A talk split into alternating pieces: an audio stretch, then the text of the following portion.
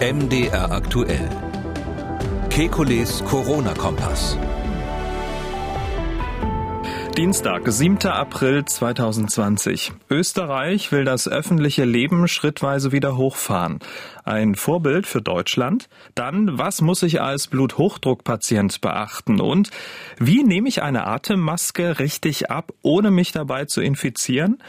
Wir wollen Orientierung geben. Mein Name ist Camillo Schumann. Ich bin Redakteur, Moderator bei MDR aktuell das Nachrichtenradio. Jeden Tag lassen wir die wichtigsten Entwicklungen rund ums Coronavirus einschätzen und wir beantworten Ihre Fragen. Das tun wir mit dem renommierten Virologen und Epidemiologen Alexander Kekulé. Ich grüße Herr Kekulé. Hallo, Herr Schumann. Zu Beginn wollen wir nach äh, Österreich schauen. Unsere Nachbarn wollen nämlich allmählich zum Alltag zurückkehren. Ab dem 14. April dann sollen kleine Geschäfte und Handwerksbetriebe unter sehr strengen Auflagen wieder öffnen dürfen. Ab dem 1. Mai sogar auch Friseure. Ab Mitte Mai könnten Kneipen und Gaststätten schrittweise wieder öffnen. Die Schulen, die bleiben aber noch bis Mitte Mai geschlossen. Äh, will sich Kanzler Kurz damit äh, bei den Österreichern beliebt machen oder sind diese Lockerungen aus virologischer Sicht zum jetzigen Zeitpunkt ein guter Weg? Naja, das ist immer psychologisch die Frage, wie sehr man seinem Volk vertraut. Also in Deutschland ist es ja so, dass man sagt, wir halten uns erstmal bedeckt, so lange bis wir neue Ansagen machen. Ähm, ich finde das grundsätzlich einen guten Weg, dass Bundeskanzler Kurz hier ähm, das, was die Regierung so plant, relativ deutlich vorstellt und transparent macht. Das halte ich für einen anderen Weg, wenn man so sagen darf, ist der doch deutlich anders von der Kommunikationspolitik hierzulande. Und ich plädiere dafür. Ich meine, äh, die Bevölkerung äh, gibt ihrer, ihren Politikern und ihrer Regierung ja einen enormen Vertrauensvorschuss in dieser Lage, auch bei uns. Und umgekehrt finde ich, muss man dieses Vertrauen auch haben, dass die Menschen die Zahlen richtig verstehen. Kurz hat ja nicht gesagt, wir werden definitiv am 14.04. das und das machen, am 1.05. dies und jenes, sondern er hat gesagt, dass das ein möglicher Plan ist. Wir arbeiten an diesem Plan und wir überlegen, das dann zu machen und müssen es natürlich kurzfristig entscheiden. Ähm, der Plan ist nicht überzogen, soweit ich das beurteilen kann, ähm, weil ja in der ersten Stufe ähm, nur Lockerungen erfolgen erfolgen sollen, die also äh, Betriebe betreffen, wo man es relativ gut kontrollieren kann. Ähm, auch die zweite Stufe am fünften, am ersten fünften dann dran zu denken, zum Beispiel Friseure wieder aufzumachen, das spielt eben in dieses Smart Distancing rein, was übrigens eins zu eins übernommen wurde, letztlich im Plan der Regierung Kurz. Bei denen heißt es risikoadaptierte Maßnahmen, ist aber eigentlich das Gleiche, was wir hier unter Smart Distancing besprochen haben.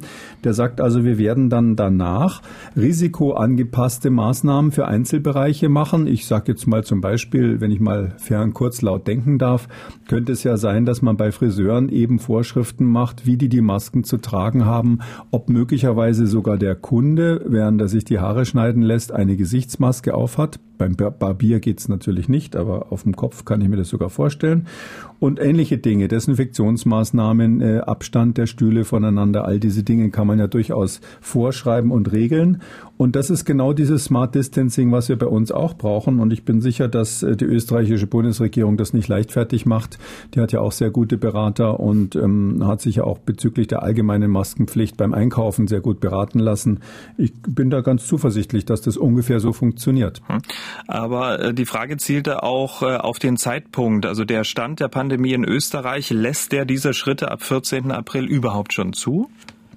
Na, die Österreicher stehen auf dem Standpunkt, ähm, bisher zumindest in der äh, öffentlichen Kommunikation, dass sie sagen, wir brauchen ein R, diese Replikationszahl, Reproduktionszahl der, der, der Pandemie.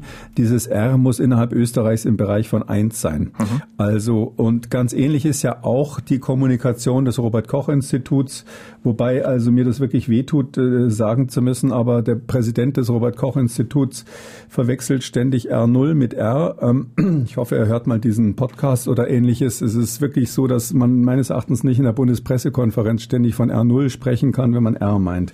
Aber unsere Hörer wissen, was der Unterschied ist. Und äh, in Österreich ist es so, dass man eben will, dass dieses R in den Bereich von 1 geht. Und ähm, das äh, wird natürlich die Voraussetzung für diese Maßnahmen sein. Sie können nicht, wenn Sie eine quasi exponentielle Vermehrung des Virus draußen haben, irgendwie drüber nachdenken, die Friseure wieder aufzumachen. Aber das weiß natürlich auch Sebastian Kurz. Für alle, die es noch nicht wissen, R, R1, R0, erklären Sie es nochmal in zwei, drei einfachen Sätzen. Mhm, gerne nochmal. Also ähm, R0 ist die Höchstgeschwindigkeit, die eine epidemische Ausbreitung überhaupt erreichen kann. Die hängt ab von dem Erreger hauptsächlich und auch von der, sage ich mal, sozialen Situation. Das ist so definiert, dass man sagt, so schnell mit dieser Maximalgeschwindigkeit breitet sich ein Virus dann aus, wenn die Population, in der es sich ausbreitet, komplett nicht immun ist und man auch überhaupt keine Gegenmaßnahmen ergreift. Der höchste ja? Stand sozusagen, den man haben kann in einer Pandemie. Die Höchstgeschwindigkeit mhm. der Ausbreitung, genau. Also das kann natürlich ziemlich lange vor sich gehen, wenn sie gar nichts dagegen tun. Aber wenn man gar nichts tut, fängt sich die äh, Pandemie langsam ein durch äh, Leute, die natürlicherweise immun geworden sind. Äh, bei, und, und R ist immer die Zahl der Menschen, die durchschnittlich von einem Kranken oder Infizierten weiter infiziert werden. Bei Masern, was die Höchstgeschwindigkeit hat, die wir so kennen, eine der höchsten, ist R gleich 15. Das heißt, jeder Infizierte äh, steckt im Durchschnitt 15 andere an. Das ist natürlich echt enorm, aber eben nur dann, wenn diese Höchstgeschwindigkeit ähm, erreicht ist. Und bei dem Covid-19 ist es so, dass die Höchstgeschwindigkeit etwas unter drei liegt, wahrscheinlich bei 2,6 oder so in der Größenordnung. Und das hat man ganz am Anfang. Das hatten wir natürlich auch in Deutschland am Anfang, weil wir die Maßnahmen, die zu ergreifen gewesen wären, nicht rechtzeitig ergriffen hat. Aber wir sind ja jetzt viel weiter und wir sprechen jetzt von der wirklichen, realen, tatsächlichen, wir sagen dann effektiven Re Re Reproduktionszahl, R effektiv oder einfach nur R alleine. Und das ist natürlich deutlich unter der Höchstgeschwindigkeit und wir wollen natürlich versuchen, durch alle antiepidemischen Maßnahmen, die wir ergreifen, ähm, die tatsächliche Geschwindigkeit unter eins zu bringen. Ähm, und was hier immer verwechselt wird, ist, also wenn Sie sich so vorstellen, Sie haben ein Auto mit einem Tachometer, da ist irgendwo rechts vielleicht 220 drauf, das ist die Höchstgeschwindigkeit und ähm, das ist R0. Und ähm, wenn jetzt ähm, der Präsident des Robert-Koch-Instituts immer davon spricht, er will R0 reduzieren, das wäre dann so ähnlich, als wollte er einen anderen Motor in das Auto einbauen das ist völlig abwegig. Wir sprechen davon, die tatsächliche Ausbreitungsgeschwindigkeit zu reduzieren. Sonst wären wir da nicht so pieselig, aber in diesem Fall muss man es nochmal richtig stellen und ich bin ganz sicher, dass das ab dem nächsten Mal bei der Pressekonferenz immer richtig gesagt wird. Das haben wir geklärt. Trotzdem nochmal äh, der Blick nach Österreich. Also ist sozusagen R1 ähm, in Österreich, um sozusagen diese Maßnahmen darauf aufzubauen? Nein, die sind noch nicht in diesem Bereich. Aber diese Zahl ist auch, die ist natürlich wichtig, aber ich bin eigentlich dagegen, diese Zahl so ein bisschen wie eine magische Zahl so anzu, anzubeten, hätte ich fast gesagt.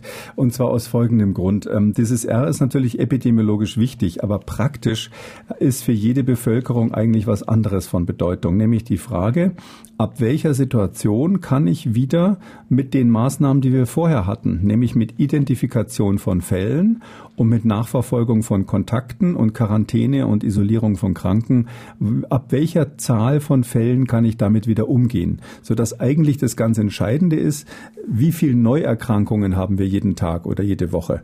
Und dann muss letztlich müssen zwei Faktoren damit reingeworfen werden. Das eine ist die Frage, kann unser öffentlicher Gesundheitsdienst diese Zahl der Neuerkrankungen nachverfolgen. Die müssen ja dann immer die Infektionskette finden. Und kann unser ähm, Krankenhauswesen, unsere medizinische Versorgung die Zahl der mit diesen Neuerkrankungen natürlich einhergehenden schweren Fällen auf den Intensivstationen behandeln. Also diese zwei Parameter, was schafft das Gesundheitssystem, was schaffen Intensivstationen und das leider auch noch ein bisschen lokal verteilt, weil die Krankheit natürlich nicht überall gleich schwer ist. Das ist das Entscheidende. Da muss man nicht so auf R0 starren und schon gar nicht auf die sogenannte Verdopplungszeit, die von den Politikern immer genannt wird. Mhm. Darüber haben wir gestern gesprochen. Mhm. Und das ist sozusagen in Österreich gegeben. Das ist das, was die Österreicher sehr genau im Auge haben. Und die wissen, dass diese zwei Faktoren das Entscheidende sind. Ähm, und ähm, die werden nur dann, wenn sie der Meinung sind, dass sie das jetzt wieder einfangen können mit ähm, ganz normalen Maßnahmen des äh, öffentlichen Gesundheitsschutzes, nur dann werden sie diese Lockerungen machen. Und dabei hilft ihnen, muss ich ganz deutlich sagen, dass jetzt alle Österreicher in den äh, geschlossenen Räumen, äh, wenn sie näher als zwei Meter kommen, diese Masken tragen, weil das natürlich die Effektivität dieser gesamten so sozialen Distanzierungsmaßnahme deutlich steigert. Hm. Darüber hinaus soll ja auch, wenn es die Lockerung dann gibt in öffentlichen Verkehrsmitteln und in allen Geschäften weiterhin Mundschutzpflicht bestehen. Ja, die soll ja jetzt schon, ich weiß nicht genau ab wann, die soll demnächst in Österreich generell bestehen in öffentlichen Verkehrsmitteln, finde ich auch richtig. Weil sie da geschlossene Räume haben und weil sie natürlich die zwei Meter unmöglich ständig einhalten können. Und ähm, das wird man genau, das ist ja auch der Vorschlag, den ich schon vor einiger Zeit gemacht habe, das wird man ähm, eben, wenn man lockert, wird man das als Teil der Lockerungsmaßnahmen machen, dass man auf dieses Smart Distancing übergehen muss. Hm. Eine große Boulevardzeitung schreibt zum Plan in Österreich, das wollen wir auch. Ausrufezeichen. Ähm, mhm. Bisschen anders formuliert. Könnte der Kurzplan sowas wie eine Blaupause für andere Länder in Europa werden, sprich für Deutschland? Ja, auf jeden Fall. Also das wäre mein großer Wunsch, weil das äh, wirklich äh, genau den Vorstellungen äh, entspricht, die wir hier auch schon besprochen haben, ähm, mit der Frage, dass was eben die die Zeiten be betrifft. Ja, also der Plan ja, Blaupause ja, aber Sie können das natürlich nicht zeitlich genauso auf Deutschland übertragen. Ähm, erstens gibt es bei uns noch wesentlich komplexere Zusammenhänge, dadurch, dass wir so schwere Ausbruchsgebiete ähm, in Süddeutschland haben, in Bayern und Baden-Württemberg. Das hing damit zusammen, dass wir die Schulen zu früh, zu spät geschlossen haben und die Menschen aus dem Urlaub zurückkamen. Wir haben dieses schwere Geschehen in Nordrhein-Westfalen und wir werden wahrscheinlich noch weitere äh, Herde haben, die relativ schwer unter Kontrolle zu bekommen sind. Und ähm, Österreich hat so eine Situation in Tirol zum Beispiel, wobei Tirol sich natürlich naturgegeben leichter abriegeln lässt als Baden-Württemberg oder Bayern.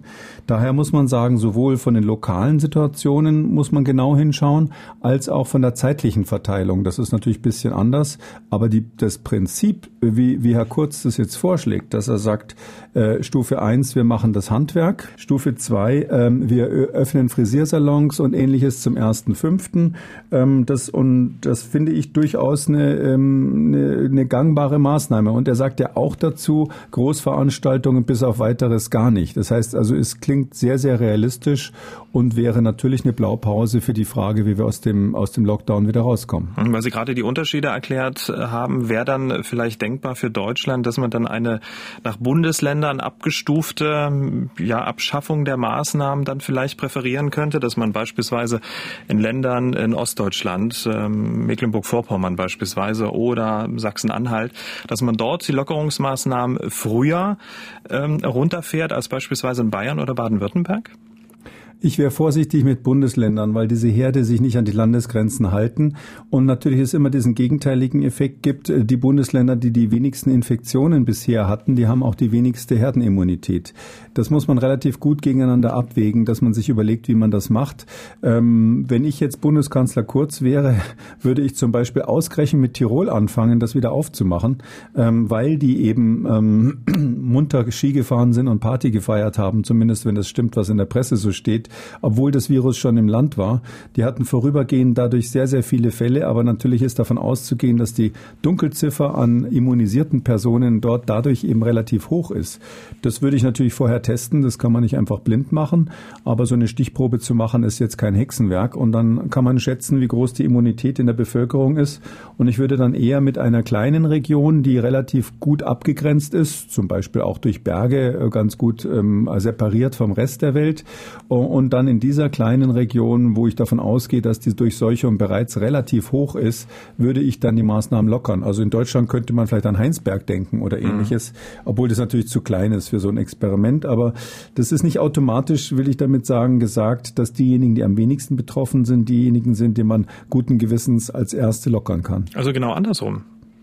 Ja, das muss man eben gegeneinander abwägen. Was, was, also das wichtigste, die wichtigste Empfehlung an der Stelle, äh, an der Stelle, wenn, wenn ich da auf diesem Weg eine loswerden darf, ist, dass man ähm, es auf keinen Fall bundesweit überall zugleich machen wird. Das ist ganz klar. Man wird auf jeden Fall irgendwo mal anfangen und äh, da ist ja mein Vorschlag, mit Kindertagesstätten und Schulen anzufangen, natürlich flankierend dafür sorgen, dass die Kinder dann nicht ihre Großeltern gleich infizieren.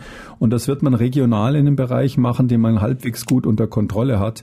Ähm, Tirol haben wir jetzt hier nicht, aber da wird äh, das Robert-Koch-Institut sicherlich einen Bereich identifizieren, wo man damit mal anfängt. Mhm. Und ähm, man könnte das ja durchaus auch mit einer intensiveren ähm, Analyse begleiten, dass man also schaut, ob das auch so funktioniert, wie man sich das vorstellt.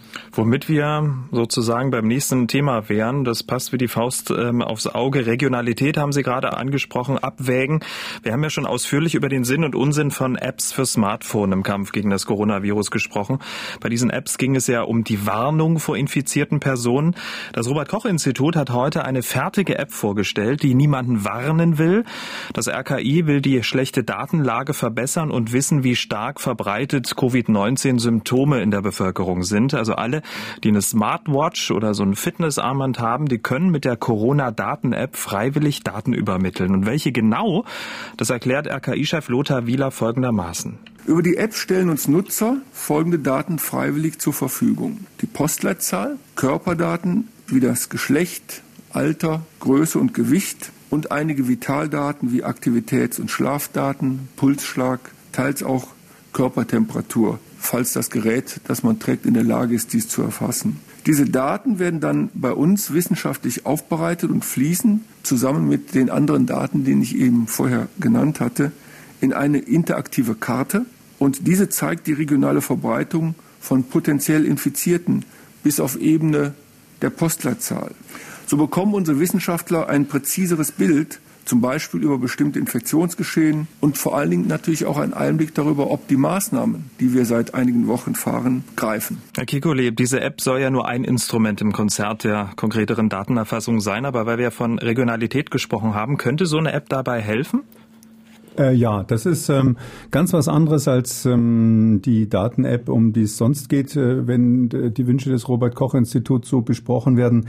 Ich habe mich ja klar gegen eine äh, App geäußert, die äh, sozusagen warnt vor Covid-19-Patienten und die dadurch Bluetooth und ähnliches einsetzt. Nicht dagegen ausgesprochen, weil ich die jetzt für grundsätzlich falsch halte, sondern die wird uns nicht retten in der jetzigen Lage, die wird wenig nutzen. Das ist jetzt ganz was anderes, was die machen. Diese App soll ja irgendwie so ähnlich wie Datenspende-App heißen oder so. Also so genau. einen Namen soll die bekommen. Und ähm, das ist ein Modell, das hat in Kanada schon funktioniert. Das ist eigentlich eine ausländische Entwicklung, die hier übernommen wurde und angepasst auf die deutsche Situation. Ähm, das kann man vielleicht am besten so erklären. Herr Wieler hat es aber gerade eigentlich auch gut gemacht im O-Ton. Ähm, das kann man so erklären. Das Robert-Koch-Institut hat ja schon immer, schon seit vielen Jahren ein Netzwerk von Arztpraxen, die ähm, dem Robert-Koch-Institut anonym einfach nur mitteilen, wie viele Fälle mit grippeähnlichen Symptomen gibt es eigentlich in dieser Woche in der Praxis. Das sind ein paar hundert Arztpraxen. Das nennen wir Surveillance, also so eine Art Überwachung von Influenza-ähnlichen Erkrankungen. Und das funktioniert sehr gut, weil man äh, durch diese ganz einfache Mitteilung, wie viele, ähm, wie viele Influenza-ähnliche Erkrankungen gab es denn in den Arztpraxen, kann man ganz gut abschätzen, wie die Influenza-Saison so hochgeht. Auch wenn es natürlich durchmischt ist mit äh, normalen Erkältungen und Sachen, die gar keine echte Grippe sind.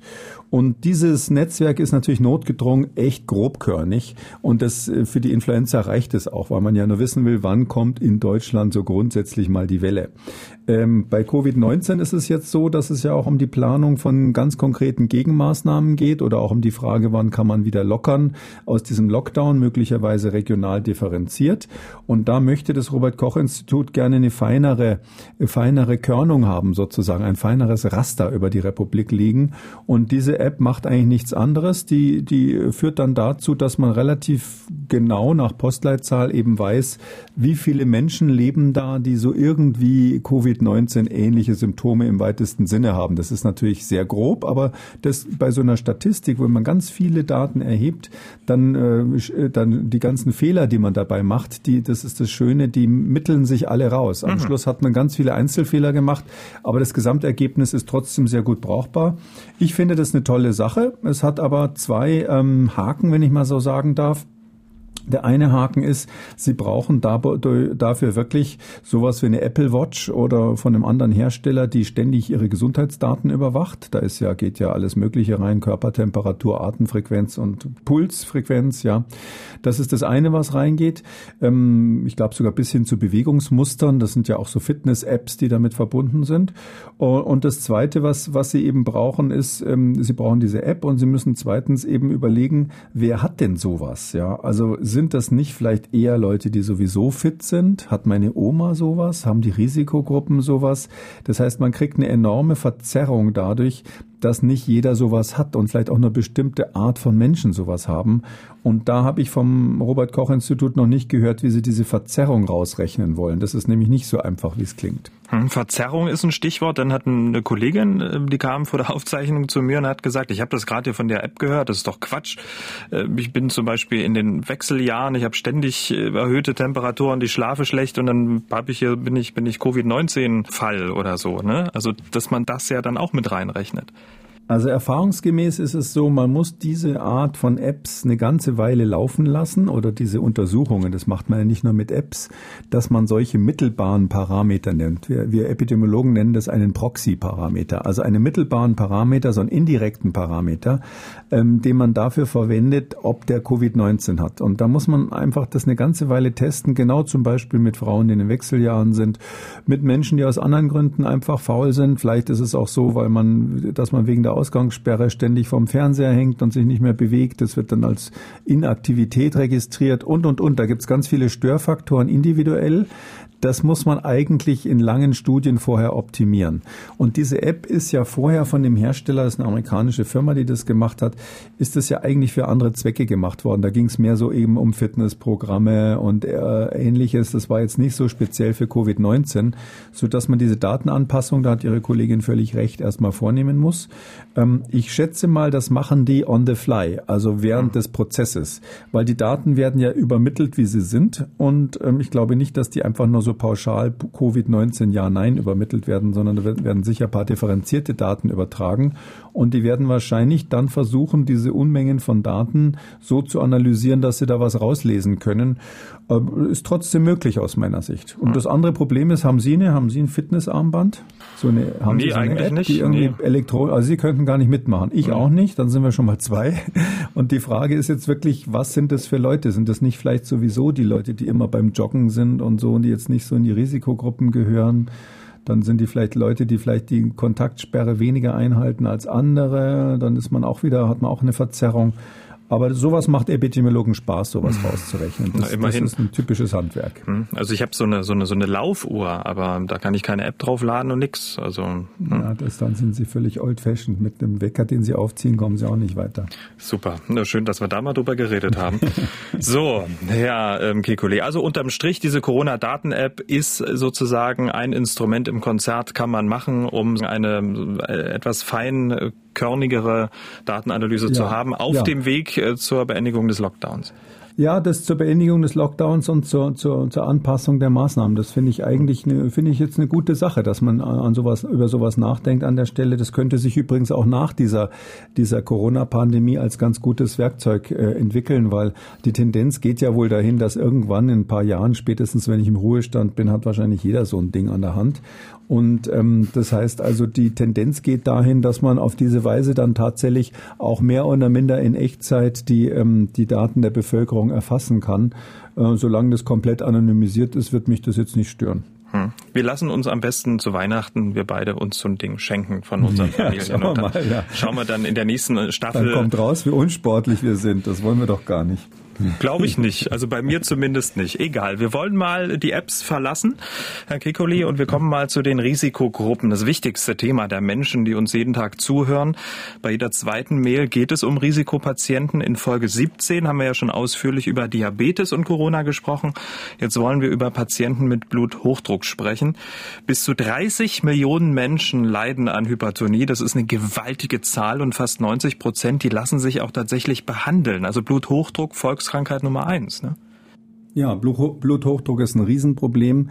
Ähm, kommt natürlich im Alter automatisch. Ein Teil des Bluthochdrucks ist natürlich ähm, genetisch und normal und ein Teil des Alterungsprozesses. Das kann man sich so vorstellen, dass die Gefäße, wenn man jung ist, schön elastisch sind. Ja, so eine Arterie, die ist da wie ein Gummiband im Grunde genommen. Und je älter man wird, desto, desto mehr erinnert das an einen alten Gartenschlauch, der schon ziemlich verkalkt ist. Und äh, wenn dann da das Blut durchpumpt, dann kann also ein Gummiband die Druckspitzen besser abfangen. Und wenn, das, wenn die Gefäße das nicht mehr so abfangen kommen, können, dann kommt es eben zum, zum Bluthochdruck. Das ist so, so gesehen ein Teil des Alters. Und die Internisten müssen halt dann immer balancieren, dass sie bei Leuten, wo das noch halbwegs normal ist, das in Ruhe lassen oder zu wen, möglichst wenig dran ändern. Und da, wo man das Gefühl hat, jetzt muss man eingreifen, ähm, gibt man eben blutdruckhemmende Mittel. Und da ist es so, dass ein Teil dieser Blutdruckhemmer eben jetzt äh, so ein bisschen im Verdacht steht, schon länger da einen Effekt zu haben oder einen Zusammenhang zu haben mit schweren Verläufen bei Covid-19. Genau, wir haben eine Mail bekommen. Laut neuen vorläufigen Studien sollen bestimmte Blutdruckmedikamente wie ACE-Hämmer eine potenzielle Infektion mit Corona begünstigen können. Da diese Medikamente in Deutschland von sehr vielen Patienten eingenommen werden, meine Fragen sind gleich mehrere. Zum einen, wie beurteilen Sie diese vorläufigen Studien? Was raten Sie den Patienten, die ein solches Medikament einnehmen? Umsteigen auf äh, ein anderes Medikament? Ähm, nein, also um das kurz zu machen, ich rate auf keinen Fall, solche Blutdruckmedikamente abzusetzen oder jetzt über Umsteigen nachzudenken in der, in der Situation von Covid-19. Man muss da die Gefahren ähm, äh, sozusagen relativ zueinander sehen. Ähm, ich glaube, 16 Millionen Menschen in Deutschland nehmen äh, zurzeit etwa ACE-Hämmer. Das ist also extrem verbreitet, weil eben der Blutdruck so verbreitet ist. Und ähm, es wäre ein Riesenfehler, wenn man jetzt die Zahl der Herzinfarkte und Hirnschläge erhöhen würde, aus lauter Angst vor einer Krankheit, die ja jetzt für den Einzelnen äh, als Sterbensrisiko nicht so ein hohes Risiko darstellt. Das ist ja mehr für die Gesamtpopulation gefährlich, das Covid-19. Ähm, ich kann vielleicht erklären, was so ein ACE-Hämmer ist, wenn Sie das wollen. Gerne. Also ACE heißt ja Angiotensin konvertierendes Enzym, oh weia. Das ist also so, das Angiotensin ist so ein Stoff im Blut, ein, so ein Hormon, was den Zweck hat, den Blutdruck zu erhöhen. Ähm, da gibt es ein ganz kompliziertes System. Verschiedene Rezeptoren im Blutkreislauf stellen fest, wie der Druck ist. Zum Teil sind die in der Niere zum Beispiel diese Rezeptoren. Und wenn der, wenn der Druck schlecht ist, dann kommt es zu einer Erhöhung von diesem, von diesem Angiotensin und das macht eben speziell ein Enzym, was das aktiviert. Und das heißt eben das Angiotensin konvertierende Enzym. Das wandelt quasi eine nicht so aktive Form in eine aktive Form um und dann hat man dieses aktive Angiotensin, das heißt auch Angiotensin 2 oder AT2 und das ähm, hat eben den Effekt, dass es die Blutgefäße kontrahiert, unter anderem die Blutgefäße zusammenzieht, also den Blutdruck steigert. Äh, und diese Blutdrucksteigerung, die kann man durch die Angiotensin-Hämmer unterbrechen. Das heißt also, dann wird der Blutdruck ein bisschen reguliert. Hm, der Witz ist jetzt der, dass diese, diese, dieses ähm, Angiotensin ein, ein, ein, ein Enzym, was da eine Rolle spielt bei dem Angiotensin, was speziell die Funktion hat, die aktive Form wieder abzubauen. Also erst wird das Angiotensin aktiviert und wenn es aktiv ist, muss es wieder abgebaut werden. Dieses Enzym, was das abbaut, das, äh, der Rezeptor für das Enzym, da dockt auch das Virus an, also das Covid-19-Virus. Und dann passiert Folgendes, Leute, die diese Medikamente über längere Zeit nehmen, die haben eine höhere Dichte an diesen Rezeptoren und dadurch, so ist die Theorie, können eben mehr ähm, äh, Viren andocken bei denen in der Lunge. Und da ist jetzt eine Theorie, dass dadurch eben, dass dann mehr Viren andocken, dann schwereren Verlauf gibt.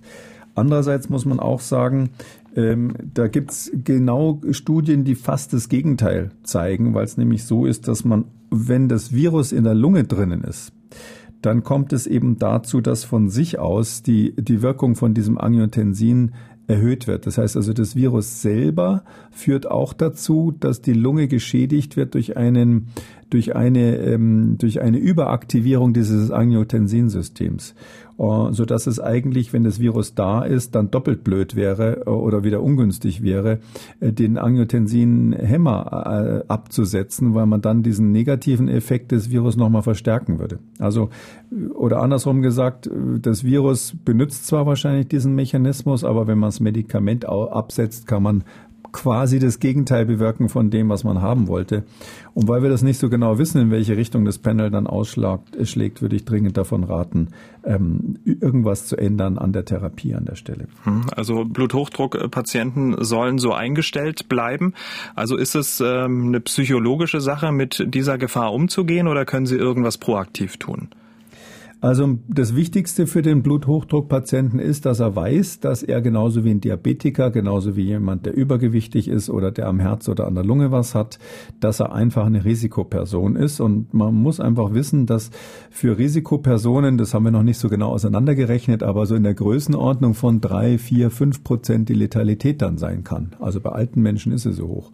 Und das ist natürlich ein Risiko, mit dem wollen sie nicht äh, einkaufen gehen. Und deshalb ist das Wichtigste, was sie machen können, wirklich, wirklich die Infektion vermeiden und wenn Sie, die wenn Sie die Infektion vermeiden, dann müssen Sie auch Ihre Freunde und Ihre Familie dafür verhaften. Die sollen dann eben nicht äh, in Ihre Nähe kommen ohne Mundschutz. Die sollen eben nicht jetzt an Ostern alle um den Opa und die Oma zusammen am, am, am Tisch sitzen, sondern äh, wenn man sich, äh, wenn man die Möglichkeit hat, weil man zusammen lebt, ähm, dann Ostern zu feiern oder ähnliches, dann müssen Sie da wirklich Abstand halten und sind nur noch ein paar Tage Zeit, da können Sie sich vielleicht doch noch einen Mundschutz selber basteln. Also Bluthochdruckpatienten äh, nicht das Medikament wechseln, Obacht geben, Mundschutz tragen und ähm, ja, Smart Distancing. So ist es. Das würde ich ganz dringend empfehlen. Die, die, diese Menschen müssen das besonders ernst nehmen und äh, bitte nicht die Medikamente absetzen. Das könnte in die falsche Richtung gehen, auch virologisch. Ja, es kann sogar sein, dass die Wirkung des Virus dann noch verstärkt wird, wenn Sie das Medikament absetzen. Wir kommen zu den Hörerfragen für diese Ausgabe. Wir haben eine Mail bekommen. Wäre es möglich, bei der aktuellen Impfstoffentwicklung mit mehreren aussichtsreichen Impfstoffkandidaten schon nach ersten erfolgreichen Tests in die Massenproduktion zu gehen, damit dieser im Fall, dass eine Zulassung erfolgt, nicht erst noch hergestellt werden muss? Äh, das äh, wird so ähnlich gemacht, aber richtige Massenproduktion wäre zu teuer. Und man muss sich das so vorstellen, die Anlagen, die solche Impfstoffe herstellen, je nachdem, was das ist, aber die meisten Impfstoffe, die wir haben, sind ja Eiweißmoleküle, so Proteine, die man da verabreicht. Da gibt's auch nicht äh, beliebig viele Produktionsstätten dafür. Und ähm, deshalb wären die Fabriken, die das herstellen, weltweit dann ausgelastet, wenn man wirklich für die gesamte Weltbevölkerung hier einen Impfstoff herstellen will. Und da kann, das kann man nicht zwei oder dreimal parallel machen. Was aber tatsächlich gemacht wird, ist, man muss ja diese Impfstoffe doch ähm, ausführlich testen mit relativ großen Gruppen. Ich sag mal, da muss man sicher einige Zehntausend erstmal probeweise impfen, um dann eine vernünftige ähm, Aussage über die Sicherheit und die Wirksamkeit zu bringen, äh, zu bekommen. Und auch dafür müssen sie natürlich schon ganz schön viel Impfstoff herstellen, ne, damit sie da diese Studien überhaupt machen können, so dass man so in dem mittleren Verfahren, Medium Scale Herstellung, da, da fährt man natürlich parallel. Also in der, in der Phase, wo es um diese Studien Studien geht, da macht man ganz schön große Mengen von Impfstoff parallel. Und wenn aber man sich dann für einen entschieden hat und man will den dann für die ganze Weltbevölkerung vielleicht sogar herstellen, dann muss man alle Produktionskapazitäten weltweit dafür bündeln. Mhm. Und dann dauert's. Ähm, Sie hatten mal prognostiziert ähm, zwölf bis 18 Monate. Ja, also ich würde sagen, wenn wir richtige Optimisten sind, jetzt haben wir den 7. April, also wenn wir nächstes Jahr im April anfangen können, äh, quasi die ganze Bevölkerung zu impfen, in dem Sinn, dass wir wirklich den Impfstoff äh, haben und geprüft haben und den äh, ver verwenden können in der Gesamtbevölkerung, dann ist das schon ein extrem optimistisches Szenario. Sowas hat es noch nie gegeben. Das wäre eine absolute Weltpremiere, wenn die, wenn die Welt so schnell wäre. Ähm, und ähm, alle Spekulationen, dass es kürzer, kürzer ist, ich weiß, da sind viele im öffentlichen Raum, aber ich kann nur einfach sagen, äh, Mensch, wenn man mal so eine Doktorarbeit im Labor gemacht hat und selber gesehen hat, wie schwierig das ist, so Experimente und ob die mal klappen oder nicht klappen, da eine Vorhersage zu machen, äh, ob jetzt dieses Riesenexperiment weltweit wirklich eine Punktlandung macht vor einem Jahr. Ich glaube, das ist nicht möglich und ich wäre da eher der Meinung, egal wann der Impfstoff kommt, der wird kommen, aber wir müssen unser Lockdown-Problem und unser Covid-19-Problem erstmal ohne den Impfstoff lösen. So, das zum Thema Impfstoff. Äh, kommen wir zur nächsten Frage und in schöner Regelmäßigkeit kommt diese Frage. Ich nenne sie mal liebevoll die Wurstfrage. Die Wurstfrage für diese Ausgabe kommt aus München. Wie viele Stunden oder Tage können Coronaviren die durch feuchte Aussprache, also Tröpfchenübertragung, aus einem halben Meter Abstand auf frisch aufgeschnittene Wurst durch den Wurstverkäufer ohne Mundschutz gelangt sind, überleben. Nach welcher Zeit ist der Verzehr unbedenklich? So eine Frage kommt aus München. Überrascht nicht, Herr Kekulé? Jetzt sagen Sie mal nichts gegen die Münchner. Das ist nicht, nicht so, dass die immer alle nur Wurst essen. Aber er klang also eher wie ein Oberfranke, oder? Äh, also, das weiß ich. Ja, kann so gut bin ich da nicht. Also, ähm, erstens äh, sage ich natürlich, das erwarten Sie jetzt auch von mir. Ein Verkäufer ohne Mundschutz geht gar nicht. Also es ist ein Unding, dass die Verkäufer in Deutschland massenweise noch ohne Mundschutz rumrennen. Und ich darf Ihnen auch sagen, in guten Geschäften haben die längst Mundschutz. Ich kenne so und so viele Geschäfte, wo die Verkäufer an der Theke Apotheke selbstverständlich einen Mundschutz aufhaben, also so einen einfachen sogenannten Mund-Nasenschutz. Und das finde ich, bitteschön, ist jetzt notwendig. Ja, wir wollen ja hier das Problem, äh, wir wollen ja nicht kleckern, sondern klotzen, wenn wir das Problem hier lösen. Zumal wir alle damit in Sippenhaft genommen sind und äh, so halb unter Hausarrest stehen. Also daher wirken Sie auf Ihren Verkäufer und vor allem auf dessen Chef hin, dass die Mundschutz haben. Zweitens ist natürlich dann von der Sache her ist so, über die Wurst, das wäre jetzt nicht meine größte Sorge, weil eher die Übertragung ja über die Luft auf den Kunden geht. Ähm, äh, bei der Wurst ist es so, das ist organisches Material. Da sind natürlich noch Enzyme drin, die auch Proteine abbauen. Da bleiben die Viren erstmal hängen. Und wenn es wirklich nur so ganz feine Partikel sind, die zum Beispiel vom Sprechen kommen und der jetzt nicht gerade gespuckt hat oder ähnliches, also, äh, also das eine ganz kleine, feine Sekretmenge ist, dann würde ich davon ausgehen, dass nach ein paar Stunden das dort inaktiviert ist. Es ist auch so, dass die die Aufnahme des Virus jetzt über die Speise ähm, jetzt nicht der typische Aufnahmeweg ist. Das kann natürlich mal passieren, aber äh, die Magensäure würde natürlich so ein Virus in der Regel erstmal äh, eliminieren. Das heißt, da müsste man spekulieren, dass es irgendwie von der Wurst so auf die Mundschleimhaut kommt, dass es an der, am Rachen irgendwo hängen bleibt und eine Infektion macht. Ja, ist schon möglich, aber das ist nichts, wo man jetzt besondere Angst vor haben muss. Die größere Gefahr ist, dass der Verkäufer tatsächlich jemanden infiziert, ähm, indem er ihm einfach gegenübersteht ohne Mundschutz. Mhm, genau, Stichwort Luft. Und dazu kommt äh, auch die nächste Frage von einem sehr besorgten Hörer aus Köln. Ich habe jetzt gehört, dass also eine Übertragung des Virus alleine durch die Atemluft möglich ist. Also nicht niesen, sprechen und husten, sondern durch das alleinige Ausatmen einer Person. Ich wohne in einem Mietshaus, äh, sprich Treppenhaus. Was ist denn, wenn diese Personen durch das Treppenhaus gehen, normal ausatmen und infiziert sind? schlicht und ergreifend, ich mache meine Wohnungstüre auf, beziehungsweise äh, inwieweit ist dieses äh, Treppenhaus dann durch das alleinige Ausatmen äh, kontaminiert? Das ist meine Frage an Sie. Ja, die Frage nach den Aerosolen kommt sehr häufig und jetzt bitte sagen Sie nicht, wir dürfen nicht mehr die Wohnungstür aufmachen.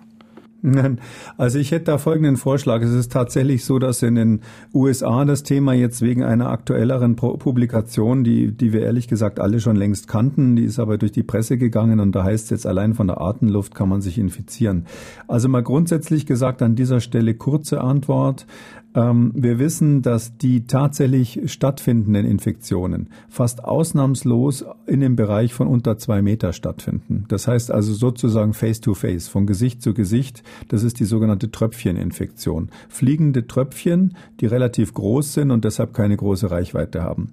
Was der Herr hier angesprochen hat, ist die Variante, dass quasi eine echte aerogene Infektion entsteht, dass also quasi eine Wolke entsteht beim Sprechen, beim Singen, beim Husten, ähm, dass eine Wolke in der Luft ist und diese Wolke quasi eine Weile steht, wie so ein Nebel kann man sich das vorstellen, und der nächste geht dann durch, inhaliert und äh, infiziert sich auf die Weise.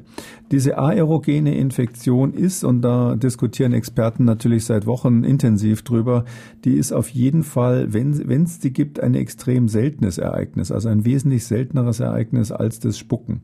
Aber ich hätte fast den Vorschlag, da die Frage so intensiv immer wieder kommt, dass wir vielleicht in einer der nächsten Folgen das Thema nochmal ausführlich ähm, diskutieren, zumal im Moment ja diese äh, Publikationen in der Publikumspresse in den USA und demnächst wahrscheinlich dann auch bei uns überall oft in den Überschriften stehen, äh, kann auch durch Sprechen übertragen werden. Und was das bedeutet, sollten wir dann vielleicht nochmal auseinanderlegen. Das tun wir. War ein schöner Zwischenstand, um sozusagen da erstmal zu beruhigen. Ja, also das, das sehe ich so. Also das Wichtige ist, ist das häufig oder nicht häufig? Ist das ein Risiko oder ist es kein Risiko? Und da sage ich mal, ähm, das ist ein Risiko, was theoretisch besteht. Aber wir können nicht alle Menschen davor schützen in jeder Alltagssituation. Wir schützen aber natürlich vor dieser aerogenen Übertragung das medizinische Personal, weil die haben natürlich einen viel höheren Infektionsdruck, wie wir das dann nennen. Das heißt also, da ist die Gefahr, sich zu infizieren, einfach höher, wenn sie ständig mit Patienten umgehen, die in sehr großer Menge Viren ausscheiden. Und da ist es in der Tat so, dass wir beim medizinischen Personal auch diesen aerogenen Infektionsweg versuchen auszuschalten. Wir haben eine Mail bekommen mit mehreren Fragen, vermutlich von einem Festivalveranstalter. Er fragt, ist es zu verantworten, im Sommer, Ende Mai bis August Festivals zu veranstalten? Also ein Festival können Sie dann veranstalten, wenn die Menschen ähm, einen großen Abstand voneinander haben und sich nicht selbst infizieren. Also ähm, das, der, das sollte ab Mai jetzt schon losgehen, habe ich, hab ich gerade verstanden. Genau, Ende Mai so? bis August. Mm, also ich würde sagen, genau, es gilt das gleiche wie für Fußballspiele, mal so grundsätzlich äh, ein Festival so im klassischen Sinne. Also ich stelle mir da vor, äh, einige tausend Leute sind irgendwie entspannt in der Sonne auf der Wiese irgendwo und äh, hören Musik oder gucken Theater an oder ähnliches. Da würde ich mal sagen, das geht dieses Jahr leider nicht. Hm. Dann die nächste sich anschließende Frage. Was würde eine Veranstaltung mit circa 30.000 zeltenden Besuchern an einem Wochenende aus virologischer Sicht für Folgen haben? Na, das ist jetzt schwierig. Also ein Virologe könnte das organisieren. Ähm, könnte das so organisieren, dass die Zelte alle den richtigen Abstand haben, dass die Besucher alle sehr strenge Gebrauchsanweisungen kriegen, was sie machen dürfen und was nicht. Und dann könnte man sicherstellen, dass die Veranstaltung virologisch und epidemiologisch, epidemiologisch einwandfrei ist. Nur dann wollen sie da nicht mehr hingehen. Ich wollte gerade sagen, dann macht es keinen Spaß mehr. also daher äh, Spaß beiseite, das können sie natürlich genauso wenig machen wie jedes andere Festival. Und äh, dieser Konzertveranstalter fragt auch noch, ist hier die Politik in der Pflicht, derartige Veranstaltungen zu untersagen? Ja, die sind ja im Moment sowieso untersagt. Die Politik wäre jetzt eigentlich erst ähm, erst mal dran zu überlegen, in welcher Reihenfolge die, die wieder äh, zugelassen werden. Und da hat man ja aus Österreich gehört, die sind ja ein bisschen schneller als die Deutschen hier, dass äh, auch Herr Kurz gesagt hat, so Großveranstaltungen gibt's erstmal keine. Und ich glaube, da wird sich in Deutschland auch ähm, niemand finden, der das anders sieht. Ein Sonderthema ist ja bekanntlich die Bundesliga. Da kann man natürlich auch mal drüber sprechen, aber das ist ja auch so eine Art Spezialveranstaltung, wo man überlegen müsste, wie man die, wie man die absichern würde. Das, das ist ganz klar. Man kann alles Mögliche machen, virologisch. Nur ob es dann noch Spaß macht und ob die Bevölkerung das gut findet, ist ein anderes Thema. Deutschland trägt Maske, zumindest äh, immer mehr Menschen. Wir haben eine Mail von einem äh, Mann mit einer Frage zur richtigen Nutzung von Masken bekommen. Ich benutze jeden Tag eine Maske, wenn ich außer Haus gehe. Ich merke, dass ich sie mir immer wieder an- und ausziehen möchte, je nachdem, wenn ich mich Menschenansammlung oder geschlossenen Räumen nähere, beziehungsweise dann wieder für mich alleine bin. Ist, dieses, äh, ist diese Verhaltensweise falsch, da ich ja durch das An- und Ausziehen ja Viren über die Hände auf die Maske transportieren könnte? Also wie ziehe ich die Maske richtig aus? Aus, damit mir nichts passiert? Ja, das ist natürlich eine berechtigte Frage. Ähm, wichtig ist, dass man eben immer, wenn man sich ins Gesicht fasst, ähm, saubere Hände hat. Ähm, zum Beispiel, wenn man auf dem Weg zum Einkaufsladen ist, dann wäre es sinnvoll, sich zu Hause die Hände zu waschen, bevor man weggeht, auf jeden Fall. Und wenn man dann unterwegs nichts anfasst, was kontaminiert, also mit Viren belastet sein könnte. Das heißt, man fährt mit seinem eigenen Fahrrad oder mit dem Auto oder man geht zu Fuß dahin, dann kann man natürlich, wenn man in den Laden reingeht, in ein Lebensmittelgeschäft, einfach die Maske aus der Tasche holen und sich aufsetzen. Soweit ist es gut. Jetzt geht man durch das Geschäft durch und fasst natürlich den Einkaufswagen an, den Griff vom Einkaufswagen, das Geld, irgendwelche Regale. In dieser Situation, danach sind die Hände nicht mehr ähm, sauber in dem Sinn. Und wenn man jetzt die Maske abnehmen will, gibt es eigentlich drei Möglichkeiten. Die eine ist, wenn man es nicht so weit hat, man geht einfach mit der Maske auf dem Gesicht wieder nach Hause wäscht sich die Hände und nimmt sie dann ab. Zweite Möglichkeit ist, man gehört zu den Glücklichen, die bisschen Ethanol oder Desinfektionsmittel dabei haben. Dann kann man sich kurz die Hände desinfizieren vor dem Geschäft und dann die Maske abnehmen. Und die dritte Möglichkeit ist, man kann natürlich eine Maske auch irgendwie vorsichtig nur so runterziehen, mit zwei Fingern von außen äh, packen und äh, auf den Hals runterziehen. Ähm, dann ist ähm, rein theoretisch außen die Maske kontaminiert, aber äh, die Wahrscheinlichkeit, dass man jetzt ausgerechnet da ein Virus hat, was sich dann auch noch so lange hält, dass es beim nächsten Anziehen eine Rolle spielen könnte. Und innen und außen ist ja sowieso definiert bei den Masken. Ich würde sagen, das sind die drei Varianten. Das kann man auf jeden Fall alles drei machen. Ähm, nach Hause gehen damit, Hände waschen, Desinfektionsmittel oder ebenso mit spitzen Fingern einfach kurz runterziehen, dass die Maske am Hals hängt. Genau, kann man ja so mit dem Zeigefinger am Ohr und dann so runterziehen. Das müsste Ach, doch eigentlich alle Varianten. Da muss man auch nicht. Ich will nur noch mal sagen, diese, es wird ja immer über diese Schmierinfektionen. Die, die sind natürlich etwas, was wahnsinnige Fantasien weckt und wo man sie, wo man sich ja völlig verrückt machen lassen kann. Also es gibt aktuellere Studien, die sagen, dass wahrscheinlich nur zehn Prozent der Covid-19-Infektionen durch Schmierinfektionen übertragen werden. Also in der Größenordnung. Das ist natürlich eine sehr grobe Schätzung. Aber das heißt, wir reden die meiste Zeit, wenn es um die Wurstfrage geht und ähnliches, reden wir eigentlich um diese zehn Prozent und selbst das ist nur eine Schätzung. Also das Wichtigste, Wichtigste ist mhm. wirklich zwei Meter Abstand äh, und ähm, Maske tragen in geschlossenen Räumen. Alles andere kommt weit danach und ich glaube, man, in Amerika sagt man immer First Things First, die wichtigen Sachen zuerst. Und das meine ich, sollten wir ja auch sehen und uns nicht mit dieser hypothetischen Infektion um drei Ecken irgendwie zu sehr aufzuhalten. Tja, das Ende der Wurstfrage, ne? Schade, eigentlich ein Stück weit. Aber ist egal. Das ist doch schön. Da haben wir das sozusagen ähm, schlussendlich mal geklärt. Herr Kikoli, wir sind wieder am Ende. Es ging wieder sehr schnell.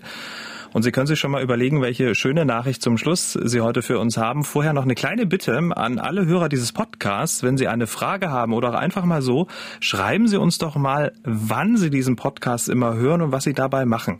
Eine Hörerin aus Berlin, die schrieb mal, sie hört uns jeden Morgen beim Pilates, also beim Training. Also wann und wobei hören Sie uns? Schreiben Sie uns. Die Mailadresse gibt's gleich, nachdem Professor Kekoli noch was Schönes zum Schluss hat. Bitteschön. Also dann kann man tatsächlich sagen, eine, gute Nachricht ist ja, dass sich das rauskristallisiert, dass wir sehen, dass diese Schmierinfektionen eigentlich nur eine ganz kleine Rolle spielen. Und der Teil, der uns im Alltag am meisten plagt mit diesem ganzen ständigen Händegewasche, dass der eben offensichtlich gar nicht mal so sehr den Infektionsdruck ausmacht, wenn nur tatsächlich sich das rauskristallisieren sollte, dass nur zehn Prozent über Schmierinfektionen übertragen sind, dann können wir uns ja mehr auf das fokussieren, was wichtig ist. Vielen Dank. Wir hören uns morgen wieder. Gerne. Wiedersehen, Herr Schumann. Also, hier die Adresse für Ihre Fragen an Professor Kekulé und die Info, wann und wobei Sie diesen Podcast hören. mdraktuell-podcast.mdr.de, mdraktuell-podcast.mdr.de. Sie können uns auch anrufen, wenn Sie eine Frage haben. 0800 322 00. 0800 322 00. MDR aktuell. Kekules Corona-Kompass.